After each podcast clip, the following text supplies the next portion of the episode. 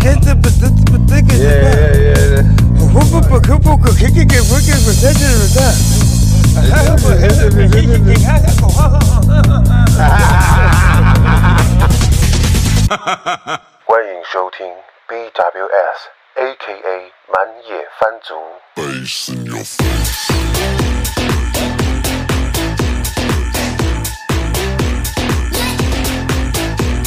第二季主题： 环境不好团体，由 Gloomy 跟无意联合主持，没有人赞助播出。哎，又回到我们节目的现场，我来了，我是克隆尼，你们的坏朋友，有，我是没有在怕的无畏，我们是满野番族。大家一定很期待了，过了一个扫墓的节日哈，我们好久没有跟我们线上的各位好朋友、坏朋友啊、原住民朋友还有非原住民朋友见面。对，今天当然啦，就是愚人节有一个天大的玩笑啊，也不是了啊。总之，这个愚人节很特别，今年的愚人节，二零二二愚人节非常的特别。我们就是要聊你们一直想要我们聊的，嗯，关于原住民身份法跟视线案这件事情。对，不知道大家在清清明节扫墓的时候有没有跟祖先讲身份的问题？我到底是不是？没错啊，这个当然我们已经呃这一直在讨论什么汉父汉母啊、我们其实已经被那个汉化的坟墓节扫墓节已经影响很久，我们也要按照时间来扫墓了啊、对，想不到这个身份的事情，现在也要迁就这个什么汉父汉母的问题，对也是很奇妙啦。讲实在，啊、所以所以是汉父是强悍的悍嘛？哦，我说强悍的父亲，不要有那个性嗯别性别这个调侃的意味。哦，汉父不是那个那个父不是那个女字旁的那个父，不是不是汉是父亲汉父哦。对，因为他通常都会自称自己是汉父嘛。上节目的时候都说自己我是汉父这样。对，上然后私底下的话，因为没有房子继承权嘛，嗯，所以他可能会有点紧张哈，然后在这个身份法上面就特别的着力，哎，总之这个是个大新有有问他的祖先呢，我可不可以，我我死我死后是不是可以入家系啊？应该是可以的。对啊，嗯，其实大家都很很关注这个问题。其实原住民族社会本来就很关注这种，呃，我的家系是什么？啊？我的对对对，其实我们每个部落其实都是，其实很多族群了，我不敢讲每个族群，但是很多民族，台湾的原住民族，其实部落都是由家族系统在支撑啦。嗯我们的社群，原住民的社群，所以当然原住民族社会很在乎继承，呃，家系，呃，我的祖先，我的我的父系是谁，母系是谁，来自哪个家族，所以身份法这个问题呢，当然原住民族当然很关心啊。简单跟大家报告一下哈，就是简而言之，言而简之，就是四月一号的时候呢，啊，中华民国的大法官就有一个事件事件的这个意见书啊，啊出来了啊。当然原因是因为之前有一位我们在辅仁大学法律系任教的嗯德鲁古的这个法律系的教授啊嗯，对他提出申申请这个呃视线案啊，然后有被受理嘛啊，因为呢，我当然还是为观众讲讲解一下啦。这个德鲁古的这个法律系教授呢，他是一个原母啊，呃，就是原一个原住民身份的母亲啊，嗯然后他跟一位非原住民结婚，有生小孩。那他就提出这个事线说，他认为目前的原住民身份法要求孩子一定要跟随那个有原住民身份的母亲或父亲的汉姓去姓，去命这个孩子的名字到身份证上呢，这个孩子才可以有中华民国认定的法律原住民身份这件事情。那这位德鲁古的呃教授哈，他就反对这样的身份法的这样的一个规定了，他认为违宪，所以他就申请释宪。这个结果在四月一号，大法官就发表了意见书。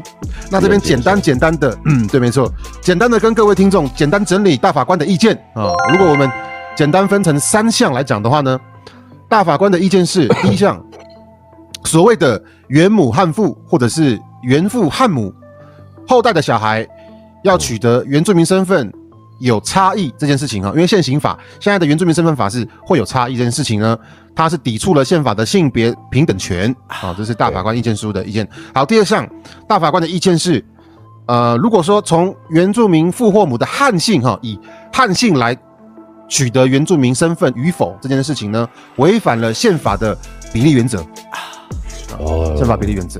对，然后第三点就是说呢，大法官的意见是说，促进啊、促进原住民族，促进原住民认同的方式要多元。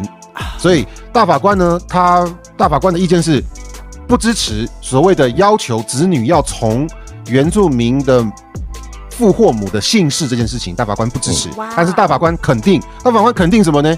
他肯定原住民族的传统姓氏姓名这件事情呢，对原住民身份的认定具有重要性。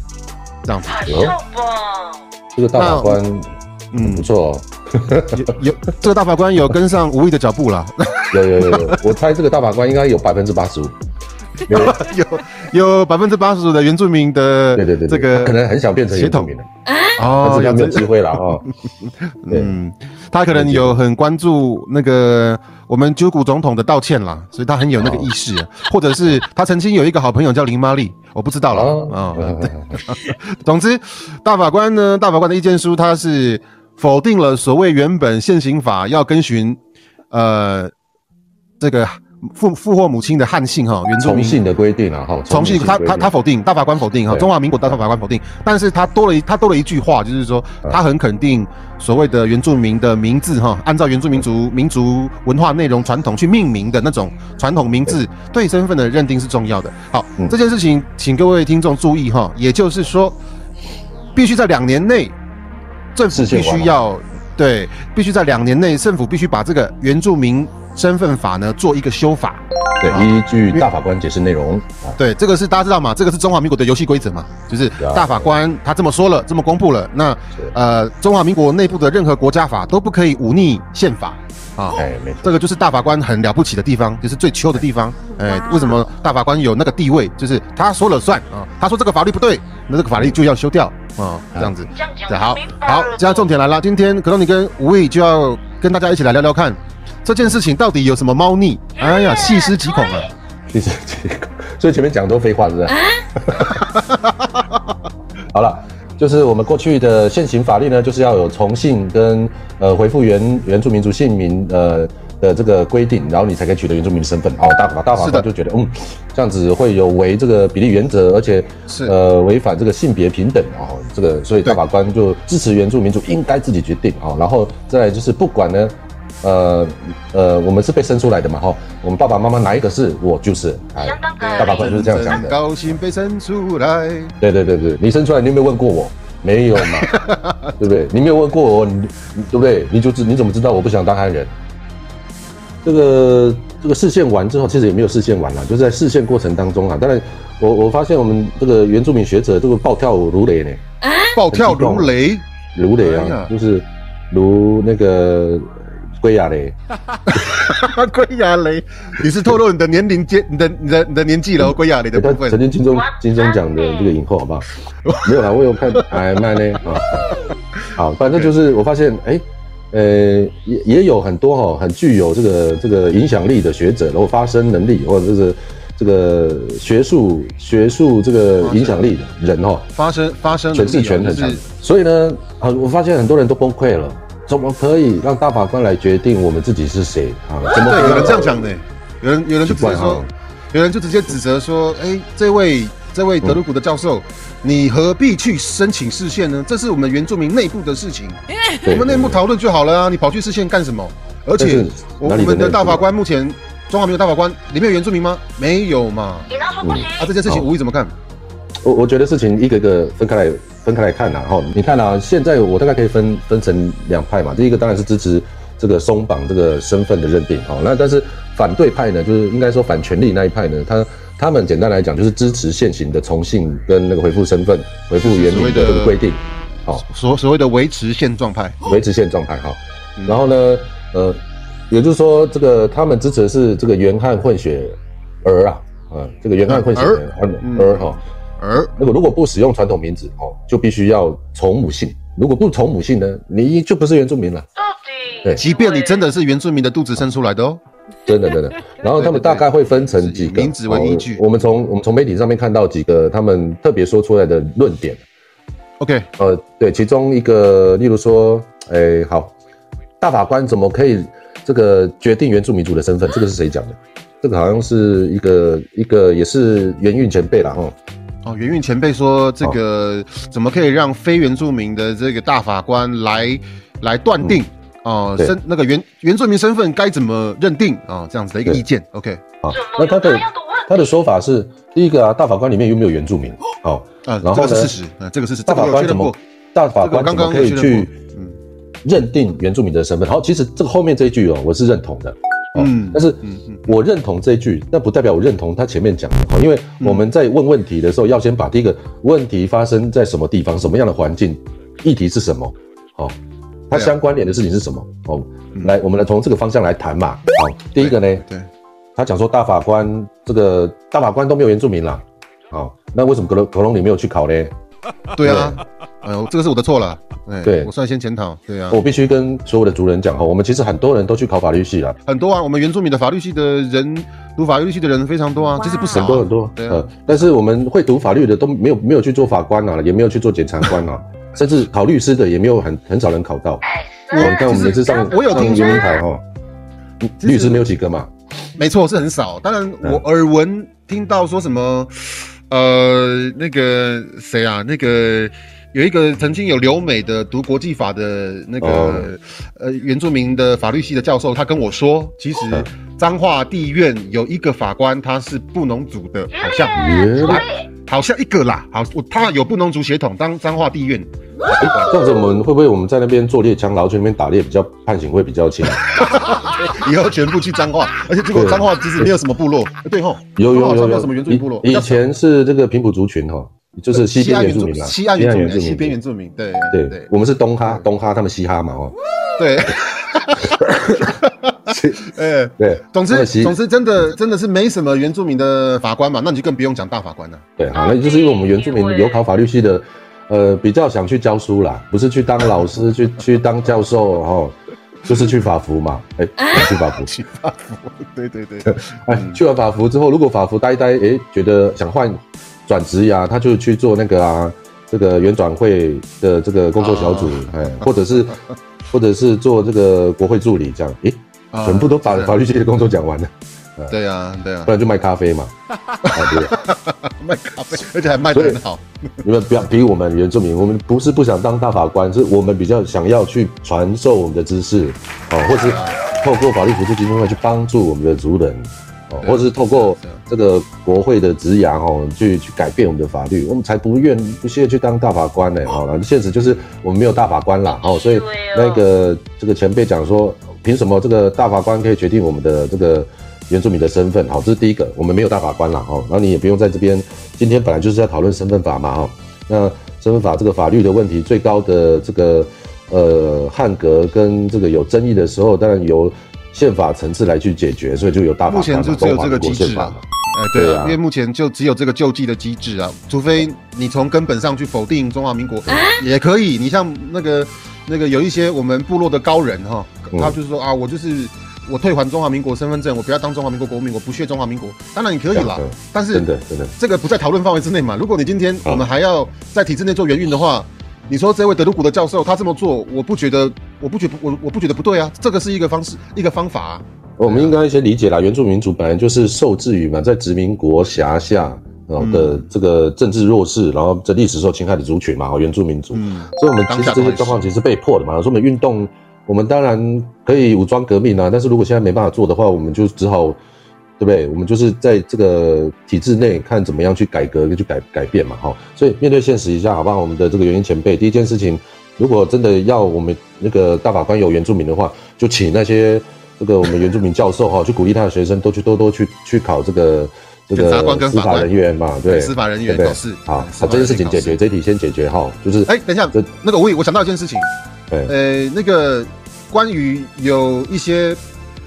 前辈也好了哈，就是说认为主张说这件事情根本上就不对，就不应该让大法官去视线，因为大法官没有原住民，不应该这样视线。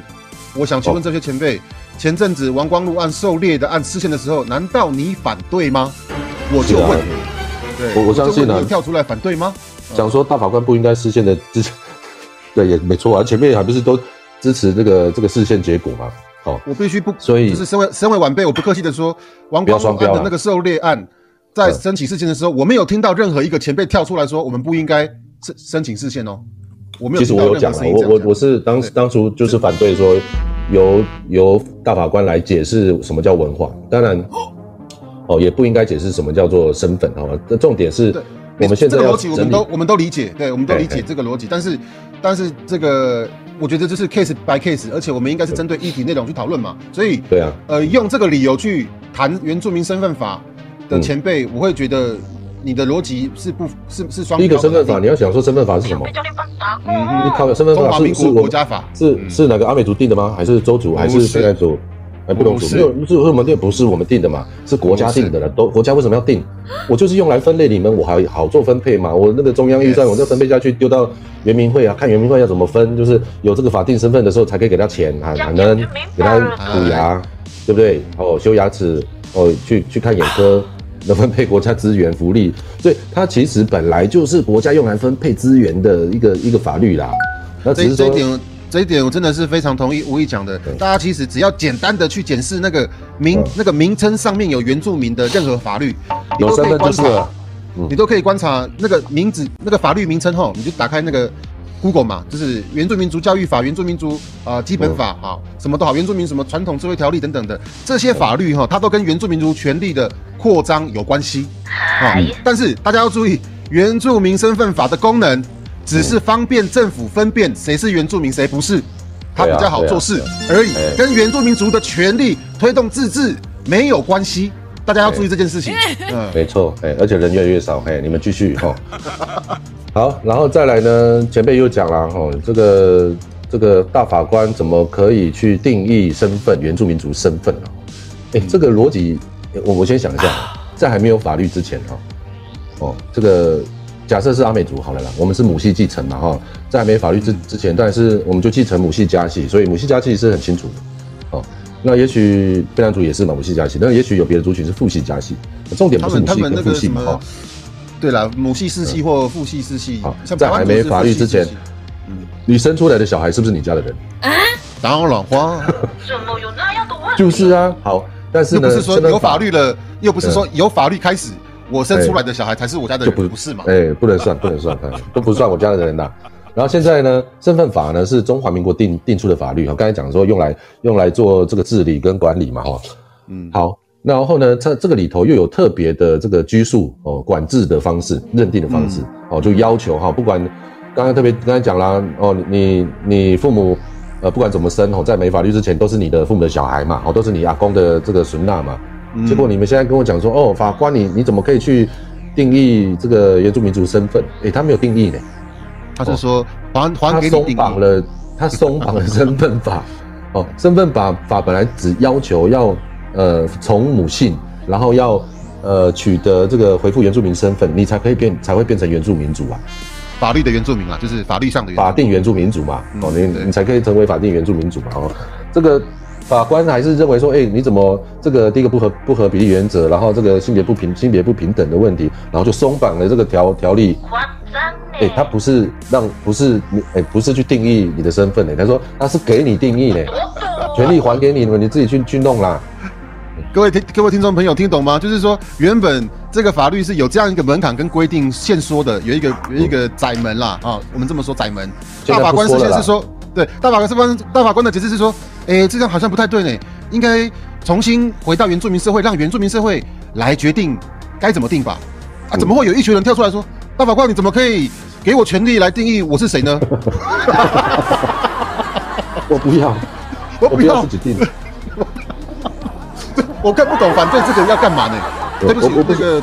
我不想要自己决定自己是谁。好，那个吴宇跟格罗尼的我们的学识都不是很高，但是我们也是无法理解说，有人要把你自己的事情让你决定的时候，你还骂他说你凭什么叫我自己决定我的事？嗯，这个逻辑我实在是很很微妙啦，我只能说，不行啦，我一定要支持从母从母性啦。啊，像我有两个小孩嘛，哈。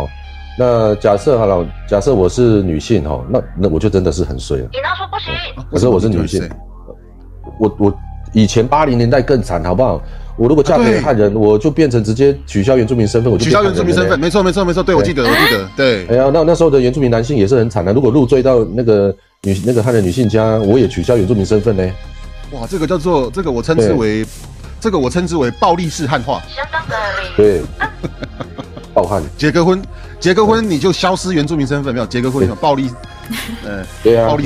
好，那时候那个身呃身份法就修了嘛哈，然后但是还是有一些还是有一些门槛的要求，就是管制原住民身份的扩张啊。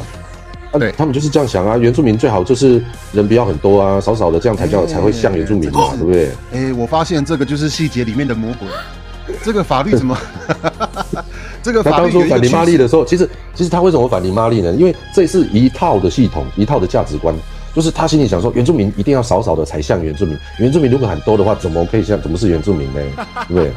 虽然我们不知道说学者们到底心里面是是不是这样想，但是嗯他说出来的话跟他支持的论点，不让我们发现一件事情，就是说，好像这些这样的一个学术的意见哈，他们都倾向一种趋势，就是说，希望有效的控制原住民的人口。对啊，对，呃，法律的修的国国际原住民族权利潮流是完全背道而驰，好吗？很怪，对，就是说，如果说你是一个支持原住民族权利进步，或者是你支持原运的，呃，不管你是不是学者啦，你的立场是说，哦，我支持原运，我支持原住民族，呃，这个民族自觉。如果是这样的话，你怎么会去支持一些有意在限缩原住民人口的法律呢？嗯，对啊，是人家都不是说人口就是一个民族的基本力量吗？嗯，这个这句话没毛病吧？对不对？其实限制原住民族人口就是殖民者在做的事情嘛，对，殖民者哦的盼望就是原住民越少越好，越少越好哦。就是所有殖民者，不管是用什么方式哦，用文化条件、语言条件、血缘条件，台湾现在也是一样哦。我们二分之一这个血缘条件哦，这个这个也是一种血统的认定嘛，就是国家就觉得说啊，你这个越越少越好啊，而且它的二分之一是只有只有母系。这边才行，或者是你哦父系是原住民的话，你就理当成为原住民；那母系的话，你一定要冠母姓的。这个很、这这个本身就很诡异啊，因为这就是所谓的中华民族呃汉人的哇呃这个传统道德嘛，就是所谓的夫呃夫唱妇随啊、哦、对啊。这，件事情，对啊，所以以在以前的状况就是真的是就是我们把话讲白一点，嗯，以前的状况就是很很简单，就是如果今天是呃原住民的女性跟汉人的男性结婚的话，嗯就是直接在锐减原住民的人口。嗯，我照以前的就照这一套道德风俗跟我们的法律制度来讲的话，就会只要发生对，只要发生今天有发生原住民族的女孩子爱上了白浪的男生，他们结婚的话，嗯就是在开始缩减原住民的人口。就是会这样，就这就是正在发生的事。所以像格隆尼以前，我很反对我们的族人的女性哈，跟呃跟白朗结婚，就是对对我以前我以前很反对，就是说因为这样子会减少嗯原住民的人口，那人口其实是一个民族力量的基数啦。那因为那个那时候的法律是一个很恶劣的法律嘛，对不对？对啊，那我我就看到这件事情，说，哎、这这个风气，当然我们支持自由恋爱，我不是反对自由恋爱，但是我都会以前以前我都会建议身边的族人女性说，哎、可以的话，尽量不要考虑白浪嘛，因为讲真的，那个结果就是我们的原住民人口会直接限缩，因为台湾的风气跟法律是这么一回事。走心的部分。对啊，所以这个如果是在一九八零年，真的就是克隆尼刚才说的状况。哦，当然一九九二后来就废止了啦。那废止之后，当然还是保留一些这个尽量缩减原住民族扩人口扩张的一个方式嘛，就是啊，你一定要从母姓，然后恢复原住民族身那个姓名，你才可以记得取得原住民族身份。好，嗯嗯，只是现在大法官就已经。解释你的违宪了，好了，但是还有一群人说，哦，你你这样不行，你总可以帮我决定，哦，但大法官还有一个弹书啊，他尊重你我们部落的这个自觉的这个权利啊、的这个身份认同跟纳入纳入的一个方法。那你现在我们说哦不要，你你怎么可以你怎么可以这个替我来决定呢？我要我要原来的那个管制的方法，你皮笑哟。真的是我实在是很有趣，对啊，人家视线结果是说啊，对吼，人家事件是啊，对我们之前我们中我们我我们中华民国这样不太对，我们应该要还给台湾原住民族来自主决定这件事情。你跳出来说，喂，你怎么可以叫我自己决定我的事？啊，那这个这个不是你想要的哦、我是我抓抓头，我是搞不懂的。对啊，，这个这个很有趣。那像还有刚刚除了啦，这个那我们先刚刚呃那个前辈讲的哦，大概就这样子，我们就这样回应了。好，那那还有人特别，他有特别提到说，哎、你为了顾及个人权啊，就开放所谓这个姓名的权啊、人格权啊的开放，哦，反而危及到这个集体的自觉权。我啊，有我听到更觉得这样的说法。这个更觉得这这个逻辑才是真正的有问题。我是我坦白讲，我以我是真的是完全听不懂这句话。好，对，奇怪了，哎、假设你们这一家哈，你们一家都是人啊哈，嗯，对对，哦我我对对了，我们家应该都是人，虽然我有养两只猫啦。好了，我就是你那只猫，你 那只猫跟你讲说，他是你们家的人哦，就是他要他要追追求他的人格权，哦，他的身份权。是，哦嗯，那请问你们家是什么？你们家就是那个集体啊，所以没有个人权，怎么会有集体权呢？哎，对呀，嗯而，且他个人权讲求的是什么？一种身份的认同。那所谓身份，每个人在这个世界上哈，你不管你在哪里啊，美国呀、加拿大、墨西哥随便哦，你的你你的身份的姓名、你的文化背景，就代表你所处在这个生世界的位置嘛。位置，嗯，位置嘛，所以什么？嗯。姓名是什么？姓名其实是这种识识别系统啦，识别你你是谁，你是我叫我叫吴畏阿让。啊，我是阿让的小孩，对不对？哦，然后我可能是我把答案的我的努发答案，这这种视觉识别识别系统就很清楚嘛，努嘎给答案这种识别系统，所以的地方，这是一种我在认定我世界的方式，它是不可能跟集体权利切割的，好不好？哦，所以个人权利它是立基于这个文化所有的这个文化成员的集体权利被保障的结果，好吗？所以所以所以那一句话就有问题了，对啊，它没有危害到集体权，嗯，哦好，这是第一第一件事，第一第一件事，这个是概念混淆了哦。所以讲讲，哎呀，讲讲比较直接一点的哈，即便哈他们是想要去决定谁是谁不是嘛，哈，但是谁是谁不是这件事情就很重要了哦。你把人排除在外，具有道德上的问题，这就是正义的问题哦。你可能就排除掉你的利益，也是别人的利益哦。你不尊重他是人的时候，人家就不会尊重你是人嘛。嗯啊，你不尊重他的身份，其实这样讲啦，他的身份就是代表他的人，他的人格嘛。你不尊重他的身份，他的人格，人家怎么会觉得你的身份人格重要？什么叫因为顾及个人权，但是危及集体权？这个又是一个，这怎么讲呢？这个这个这个可能是没有喝酒，还是喝他的 喝到还是很想喝。不可能想喝吧？少喝多一点，他可能喝多一点是啊他可能是五八套到那个吧，套到十八套到那，个套到十八，五八套到十八，对，我觉得他在五八到十八是多少？我个人哈，可能你像像像可能你我比较我比较阴谋论啦，我觉得这一位讲这句话的人，他的意思是不是说，这位教授你申请视线，你是为了你自己家里的事情，然后你要危害到我们其他。我们我我们他他认为的我们啦，他他心中有一个我们，然后这个我们把持了某种资源啊、那今天我们我们这群有把持某种资源的人很久了，我们也过得很舒服。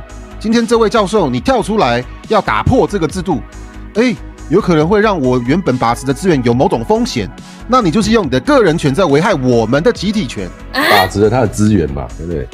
哎，对啊这个东西呢就很像你讲哦，你看你说啊，我我直接讲了，像那个之前香港不是有那个游荡罪嘛，就是说我不能上街走路嘛，所以它是一个禁止的法律明确禁止的行为，所以人不能上街走路，在晚上的时候，如果法律没有规定的话，我就可以上街，我保障你个人在公园这个在街上行驶，然后自由行走的自由嘛，它保障这件事情，它也同样保障另外。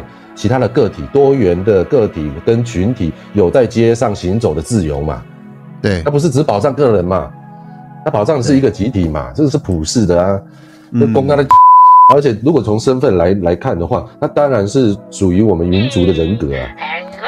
所以他这样讲，实在老实讲讲不通啦，对啊，真的是他又没有喝酒了，不可。能想喝吧？那还有一些问题哈，就是其实这一件事情在应该算是两个月前，甚至是两个月前，其实原住民族内部就已经激烈讨论了啦。坦白说，那个耿东尼跟吴毅，我们两个人也很清楚知道，我们很多族人朋友都有在开 podcast 聊这个话题，哦，我们都知道这件事情。对，那听到了各种的论述啦。当然，好有一个点是说，呃，也有人说，别让我生气了。那个这样会造成我们原住民人口内部资源竞争呢，哦，竞争的部分。哦，这个东西就很合逻辑了，你知道吗？为什么？因为刚才特别讲了，身份法其实是一个资源分配的法律啦，哦，用来分配我到底要怎么分配原住民族的资源啦，啊、所以他回头讲到这个内部竞争，的确是这样子，从国家分配或这个中华民国宪法法律的条件下，好、它的确是一个法定群体去竞争法定资源的一条一个一个状况。嗯，但是呢，他这样讨论没有错啊，我我承认。但是呢，自然当然也会出现呢不被定义为法定群体群体的不道德的状况。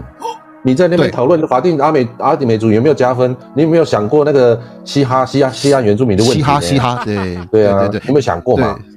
嗯，对不对就是说在这边讲讲这种内部内部竞争的这样的论述的朋友、族人朋友，你基本上你基本你就否定了我们最辛苦的西岸原住民他们的处境啊，哎呀，对所以就是你直接把他排除在外了。好那当然法律法律是分配是现实没错，但是身为一个有理想的知识分子，尤其是悍妇哎，哦强悍的父亲，真的可以。想到这个我就想笑。汉服，好的，你你的你的论点怎么会是在升学啊，什么公职、考试、留学那内部竞争？哎，我我如果开放之后，会很多人在内部竞争，就得到的资源就会更少了，而且 那个蛋糕不会做大一点，是不是？真的嗯，对，确实，其实我也听过很多，不管是都会区的还是部落的族人的家长，他们有聊过这个话题。我以前的工作耳闻啦，他们也会说啊，原住民的人口如果越来越多的话，吼，就是嗯以后我们考大学竞争者越多，因为大家可能不知道，有些观众朋听众朋友不知道，所谓的原住民考大学加一点五倍的分数，其实它是原住民跟原住民自己竞争那个那个名额，对，所以他现在就是说内部竞争嘛，好所以人口变多，他说啊，那这样我的小孩子的竞争者变多了，他更不容易考上台大了，怎么办？你以为哦？这个就很像，就是等一下可以你可以讲那个蛋糕的例子哦，但是我特别直接直 我直接讲了哈。掌声一次，三发两。诶、他要讲的就是说，哎，资源有限呐，哈，资源有限，所以呢，你人越来越多进来，这是不好的哦，是恶性循环，会造成内部竞争哦，然后内部牺牲哦，因为从层叠效应，然后呃没有争取到的人，不知道就流落到何方这样子，然后就否用这个方式来去否定这个原住民族人格权、姓名权的这个权利，哎，你很好笑呢，那土地是不是有限的？台湾的土地会然是有限的啊长大吗？图，对啊，它传统领域也会不会长大啊？哦，因为你、你可不可以这样讲说，哎、会越来因为中华民国的土地是有限的资源，所以呢，你们那个原住民族诉求还我土地这个东西我，我我我我觉得不不太对，这样子 哦，应该是不行，因为土地有限。你给台积电啊，你对啊，其实如果说用造成这样的政策，就是说，就是说，如果开放这个原住民身份认定门槛放宽放松，会造成原住民内部资源竞争激烈，这是不好的话。我讲真的，我们什么还我土地，什么原住民族自治都不用谈了啦，不用呼吁，不会把人家的用诉求了。错放到自己的身上呢，你很好笑呢。对啊是别人的错，怎么是我们的错呢？你们有没有搞清楚状况？还说会造成无限扩张呢？哦，等一下再来讲这个扩扩张。哦，所以呢，我们支持呢要回呃维持现状哦，重庆的状况可以舒缓我们内部竞争的压力。啊，摩利加啦，原住民没有在怕的啦，怕怕怕竞争哦，你叫他们给多一点啦。其实本来就应该要、啊要资源的，对啊，其实吴宇讲的没错。为什么我们的族人朋友不想想，从另外一个角度想想，我们应该是所谓的原住民族运动，我们应该是想办法去拿回更多资源。对啊，不管体制内啊，不管你是走体制外。对，不管你是走体制外的运动，还是体制内运动方式，你的运动方向都应该有一个交集点，就是我们要这个所谓的中华民国政府，他吐出更多资源来还给我们，所以呢，而不是说认同他画的圈圈，然后我们在里面说，哎、那个人出去多一点，不是不是这样啊就是原住？民越少越好，我就可以分配越少。怎么会这样呢？他们的陷对啊阱就是这样子啊！我跟你讲，原就跳进原因就是这样子了，原因就是你现在多一个人，我就是要跟政府讲，要这个人应得的应得的权利啦，包括他的资源。这样才对啊。对啊，对啊，原因就是要你怎么会说？你怎么你你怎么会你的你们的逻辑怎么会是有一个人要跑来加入原住民族的时候，他也也有这个血统的时候，然后呢，你就说，哎、你进来你坏我坏我们拿的更少呢？你怎么会哎你你这样子讲的好像不是身份法，你看你不是讲那个呢，那个家庭亲亲族的关系，你讲的是平埔原住民，西岸嘻哈的原住民，你怎么可以这样子？你怎么你们这些人都这样的，对，然后刚刚无意讲到扩张的问题就有趣啦。其实回到这个争议点啦，大家的争议点有一个点，一直是什么汉姓的意义到底是什么？汉姓对啊，为什么要从汉姓？汉姓是那个是殖民伤痛哎、所以也有学者说哇，你看你们在你们我们不反对的话，汉姓会扩张哎，汉姓会扩张哎。然后还有学者也说两个点，第一个是汉姓扩张是什么问题？第二个问题是，也有也有人说，哎、目前的汉姓它已经在民族内部有某种文化意义了。嗯已经围成，已经变成某一种秩序哇，变成我们家族，呃，部落家族的秩序了。啊，你现在改变的话，我们会乱掉。嗯这两点，吴毅怎么看？其实我从刚刚听到现在哈，我发现这些学者哈，这些知识分子哈，都知识都很好看，很会摆 pose。知识都很好的这些分子哈，都特别怕一件事情哦，就是原住民变人变多这件事情。哦，原住民显瘦啦，对，原住民现在都显瘦。不，可以，哎，很，他们希望要显瘦，哎，要显瘦。对，，显瘦，对，原住民苗条一点哈，对，你你最好是你走过我面前我都看不到你哈，就是就像随风而逝的飘着这样哈，莫名其妙。啊，那个刚刚那个暴增法啊，包括那个什么内部竞争也是一种暴增嘛哈，然后再来这个人口会一系暴增哦，因为这个松绑了姓姓名姓名法好，然后就会一系暴增，尤其特我记得特别依稀应该是记得哈，这个媒体都会提到哈，大概是越来越文学了呢，依稀我操，依稀真的。依稀是一个朋友嘛，重点是他们说大概以后近乎要十万人哦，九点五万人了，我记得哦，在在报章媒体特别都有提到。好，他们说据估计哈、哦，约会有九点五万人因为这次的事件啊的结果呢，取得原住民身份。然后大大家一听到这边就崩溃了啦，包括很多这个聪明才智的学者们都崩溃了。怎么看怎么会有那么多人，九点五万人这样子？嗯，好，我必须要重新讲这件事情了哈。这这个有一个逻辑上又是逻辑问题了哈。那我们我们不知道他这个九九点五万人哪里哪里来的？好，哪里来的呃我们特别去查了一下这个中研院的期刊的论文哦。呃，当然离现在还有一点距离啦，但是我我看到是算最近的，大概一八年的论文哈。他那个时候二零一八的论文二零一八年呢，啊，二零零八还是一八？一八一八一八。那很近啊，其实很近啊，哎呀，很近啊。然后他的发表是一八啦，因为我也不知道九点五是是哪一八的，反正九点五万人是哪里来的。哦 好，那我至少讲这个是中华中研院的期刊特别讲哦，他从中央研究院啊，中央研究院，个二零一二年主计处的资料啊，做了一个统计，这个原汉混血的家户数总户，一九四九年以前哦，整个总总体来算，好、然后其中呢，这个原母汉妇哦，就是现在争议比较大的，就占百分之五十九点七，我就看起来将原住民女性近六成，嗯，六成。对，原住民女性在一九八零年之前哦，就是嫁给汉人，其实很多就是社会条件的问题哦，想要提升或者什么，这个都有可能的，所以其实蛮大的比例嫁给汉人，近六成哦。然后呃，大概有一点五万户，一点五万户哦，一点五万户。好，那子女的总数呢？这这两者哦，从刚刚的统计是整体哦，总共是四点五万人。说这个原汉呃，尤其是原母哈，然后爸爸是汉人的这样的一个呃家庭组合，他们的这个户口到他们的人。啊总户数是呃一点五万户了。刚刚吴毅讲的哈，就是说，哎，我们他看的资料，尤其是这个中央研究院去研究主计处公布出来，呃，有关于这个原汉通婚，尤其是就是说妈妈是原住民这一块，结果统计出来，这个总户数是一点五万户啊，不到两万。哇嗯，好，那我们假设啦，假设从一九四九年到现在哦，每个原母汉妇啊，平均每个都生生三个啦。哦，其实现在比较少了。一九八零年那时候可能是那个这个那个这个出生率是比较高一点哦，这样算起来大概是四点五万人。好，那假设这个四点五万人全部因为宪法哦判决，然后取得原住民身份，也就四点五万哦，而且这个是夸大的哦，你知道吗？现在没有人生三个小孩的嘛，哎对不对？嗯，对呀、那哪里哪里来的九点五万？我啊如果按照中研院的这个来计算，哪里来九点五万？我不知道怎么怎么算呢、哈。真的、啊、好不知道怎么算这。个这个人口暴增这件事情哈，我们不可以大家可以可以去问一下提出提出这个资料的学者哦，到底是在恐吓我们确诊人数还是什么？就是看 这个关于说，呃，有人批判说汉姓扩张怎么办、这件事情，汉姓扩张。其实我坦白讲，给我的感觉是觉得说，所谓的汉性扩张这件事情，它发生的时间多久？大家有没有回溯一下？这很北七嘞汉性扩张的事，情，汉性，我快要昏倒了。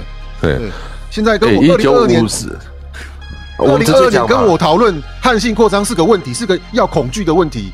那我们 我们在干嘛？好了，我我必须讲，我姓万，千金万户的万。好啦，他说什么汉姓扩张啊？我们必须要有一个基数来看嘛。我们这一九五三年之后就被强制汉姓啦，强制汉姓什么意思？格隆尼对，啊，我们强制汉姓之后，还有还有不是汉姓的人吗？到底以为那个时候没有嘛？那个时候，那个时候，那个刚刚吴毅讲的那个年代，那个时候，你所有的原住民，你只要你有报户口，你哎一定都有汉姓，你不要骗了，对，大家都有汉姓。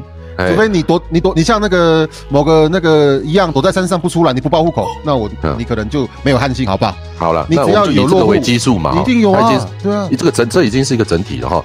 一九五三年之后，原住民就是一个用汉姓的民族了哦。哦，我们要承认百分之百哦，百分之百啊或者是一一分之一哦，我们当做是当做是一个整数哈。那从什么时候开始汉姓变少呢？就是嗯。这个姓名条例被修改的时候嘛，那时候我们可以回复传统姓名的时候嘛，但是回复传统姓名总数多少？不到三万人，到现在不到三万人啊。这么少哦，两两万，可能两万七千多吧，我记得，啊，这不到三万人嘛，一直到现在哦。好，刚刚讲说像，像我跟吴毅，我跟吴毅，我们两个都是有回复传统哦我已经回复八次了，我我以为很多人呢、结果没有没有没有没有，三三万左右而已。三不到三万是不到三万，他也强调一下不到三万。然后请记住，我们现在的人口数是五十八万，所以第一个我们刚才讲说人口基数，如果那时候当时百分之百都是汉姓的哈，那只有到了姓名条例修改之后呢，我们才有大概三呃呃，好了，我们就算三万哈，三万三万人哈回复传统姓名好或并列好，但是这里头呢哦，这个使用传统族名呃汉译哦。然后并列这个这个罗马拼音的呢，不到十分之一，不到十分之一嘛。好，那三万你的意思是说，完全放弃汉民的，就是汉姓汉民，完全放弃这样掉的这么少，完全放弃汉人的不到十分之一，那所以就是大概多少？好，三万，那就是三千人啦。三千人占五十八万分多少？大家想一下少，，九十九点九十九点九，有多少？九七啊！算一下，嗯你说呃三千，然后五十八嘛，对不对？哎呀，怎么有那样的问题？你是一个科学家，要科学根据嘛？奇怪，你们这些人现在都为了为了为了要零点五趴，哎，对啊，所以是零点九十九五。趴就是一趴的一半呢，好，反过来换言之，多少人拥有汉信？你去走八分的路，现在九十九多少人点九，九十九点九，你都不会念的，对不对？九点九九，呃几乎就是真的。就百分之百的。所以到底哪有哈、我们虽然微乎其微哈、虽然只有那个这个五十八万分之三千哈，这个是完全放弃汉姓，但是也是萎缩嘛，哪里来的扩张？原来我跟李卫只是那三千人里面的两个哦，我还有很多人都这么做。假设我们刚刚刚用很夸大的哈四点五万人哦，这个总户数的那个那个这个一半就是原母汉父的哈，因为这个违宪，我我因为违宪呃释宪案之后呢，他们回复的数呃这个人口哦，我们还增加每人每户都有三个小孩哦，加起来四点五万人、哦，这样子是甚至是你甚至是算多了啦，对不对？你把把它算比较多，嗯，哎哎，这样子是是哪里汉信爆汉汉信爆炸，还是汉信核爆？啊，你们这些人是是是是踩到踩到狗屎就以为要死，是不是？不是啦，你知道相对的嘛？他认为多加一个人就很多了，你要这样讲。哦，你要这样讲他认为多两个人就很多了。好了，但是我我要我要理性的去分析这件事情。他们要讲的其实哦，不是说汉姓变多了，他要讲的是说，哦到底是什么你你用爸爸的姓的人变多了。相当合理。哦就是跟原住民有关的、没有血统关系的，用他的姓的人变多，哎，因为哦不然不然汉姓这件事情，妈妈是没有汉姓，是不是？妈妈一直有对不对汉姓啊，啊，原原住民跟原住汉姓啊。啊，原住民跟原住民之间结婚没有汉姓，是不是？有嘛？到底你们的数学都小学三年级啊。没有被叫你帮忙过哦。真的，对啊。好的，各位听众朋友，我们先聊到这边，下一集我们再继续这个看似有趣，但是也很严肃的议题。所以这一集我们就先聊到这边喽，拜拜。